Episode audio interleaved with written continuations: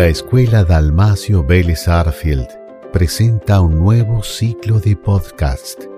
22 textos de la mano de sus autores, edición 2020 de Mi Palabra Vale. El verdadero oro. Autora Julieta Jiménez.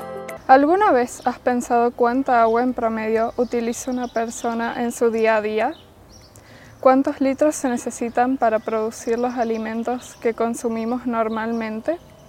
¿O la cantidad de agua que se requiere para fabricar la ropa que usamos? La respuesta probablemente sea no.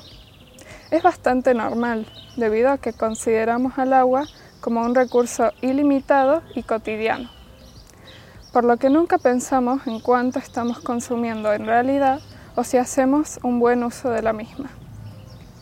El agua, al mismo tiempo que constituye el líquido más abundante en la Tierra, representa el recurso natural más importante y la base de toda forma de vida.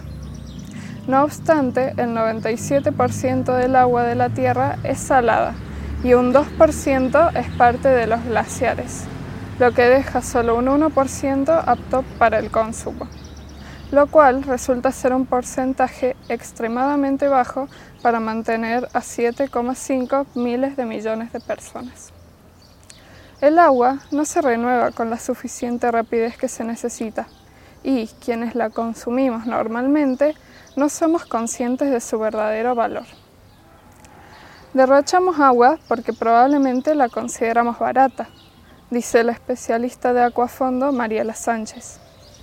Nunca mejor dicho, uno de los principales motivos de que gastemos agua como si no tuviera importancia alguna es que la misma es económica en comparación a otros servicios. Es decir, que a la hora de pagar la boleta del agua y compararla con las otras, dicho recurso es considerablemente más barato. En muchos hogares siempre se cuida del uso de la electricidad, tratando de no derrochar, apagando las computadoras por la noche, las luces que no se utilizan y demás artefactos. Pero en el caso del agua, a pesar de saber que la tenemos que cuidar e intentarlo, no lo hacemos realmente. Desperdiciamos mucha agua regando las plantas o lavando el auto. Nos bañamos por mucho más tiempo del que necesitaríamos y cuando se lavan los platos o nos lavamos los dientes dejamos la canilla abierta.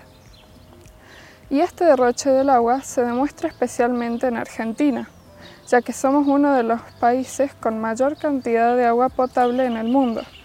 Por lo tanto, cuando uno tiene mucho de algo, es más fácil despilfarrarlo como si no valiera nada. En un montón de otros países, los cuidados del agua son mucho más estrictos como en el caso de España, Japón, Francia y entre otros, ya que allí el agua se encuentra en menores cantidades. En aquellos lugares donde se tiene una mayor conciencia sobre su cuidado, se han creado artefactos y métodos eficientes para así poder reducir el consumo del agua. Algunos de los mismos son, por ejemplo, el de un urinal que tiene incorporado un lavabo para que el agua que se utiliza al lavarse las manos sirva para el aseo del inodoro. Otro artefacto con una función similar es el tank cava, que es una ducha ecológica, la cual recupera el agua que se utiliza durante el baño, la filtra y llena el tanque del inodoro. O una bolsa que es fácil de transportar y que se coloca en la regadera mientras se espera que se caliente el agua la cual se abastece con 3 litros y puede utilizarse para regar las plantas, hacer la casa o diversas actividades que la requieran. Realmente, como argentinos que somos, deberíamos estar más agradecidos de tener agua para satisfacer nuestras necesidades, ya que hay países que no la poseen, siendo la misma un recurso verdaderamente valioso y escaso como el oro. Muchas veces en esos lugares, ante la escasez, terminan consumiendo agua que no es potable e incluso está contaminada, es salada o puede causar enfermedades. Pero como sus habitantes no tienen otra alternativa, consideran que, a pesar de que la misma esté en mal estado, ya de por sí para ellos es mejor que nada. Por ello, así como cuidamos de no dejar las luces encendidas y apagar los aparatos electrónicos al dejar de usarlos, porque la energía eléctrica es un recurso caro, deberíamos cuidar el agua cerrando los grifos cuando no se está utilizando realmente o tomando duchas cortas como si la boleta del agua tuviera el mismo valor que la de la luz.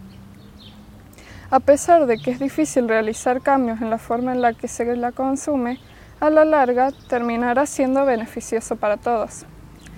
No por esto la solución al problema es la de aumentar la boleta, ya que la economía en Argentina es bastante complicada como para sumarle un problema más en este momento. Pero sí se deberían tomar todas las medidas posibles para ahorrar agua lo más que podamos. Obviamente la situación en la que nos encontramos en la actualidad no es completamente desastrosa, pero aún así no debemos quedarnos de brazos cruzados como si todo se fuera a solucionar en algún momento milagrosamente, porque no lo sabemos. Por lo tanto, tenemos que reflexionar y tomar medidas concretas haciendo partícipes a todas las generaciones. Solo de esa manera estaremos seguros de que estamos haciendo todo a nuestro alcance para cuidar este recurso tan preciado como es el agua.